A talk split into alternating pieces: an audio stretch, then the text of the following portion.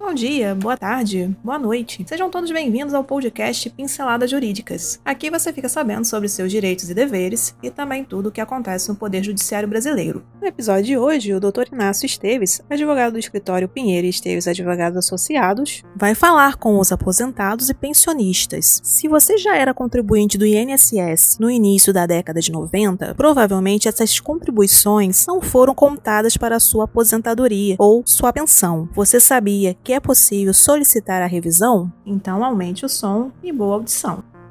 Vai falar sobre a revisão da vida toda para assegurados do INSS.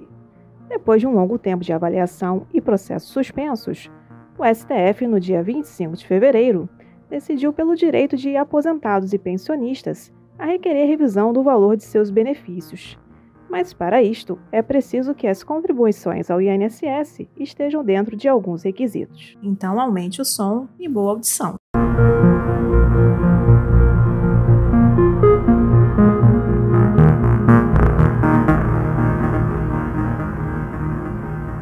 Revisão da vida toda ou da vida inteira. Quem ganhava bem antes de 1994 possui poucas contribuições depois de 1994 e começou a ganhar menos depois de 94. Tem o direito de incluir no cálculo a sua aposentadoria os períodos contributivos de toda a sua vida. Antes, a aposentadoria era calculada apenas com os 80 maiores contribuições para o INSS a partir de julho de 94, já no plano real. Com a reforma da Previdência, a nova regra calcula a média de todas as contribuições para o INSS também a partir de julho de 1994.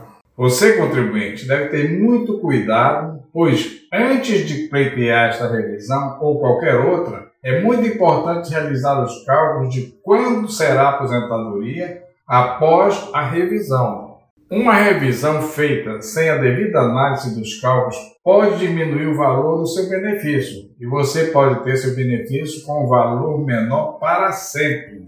Isso significa que, apesar do julgamento favorável, não é possível garantir que a revisão será procedente para o seu caso.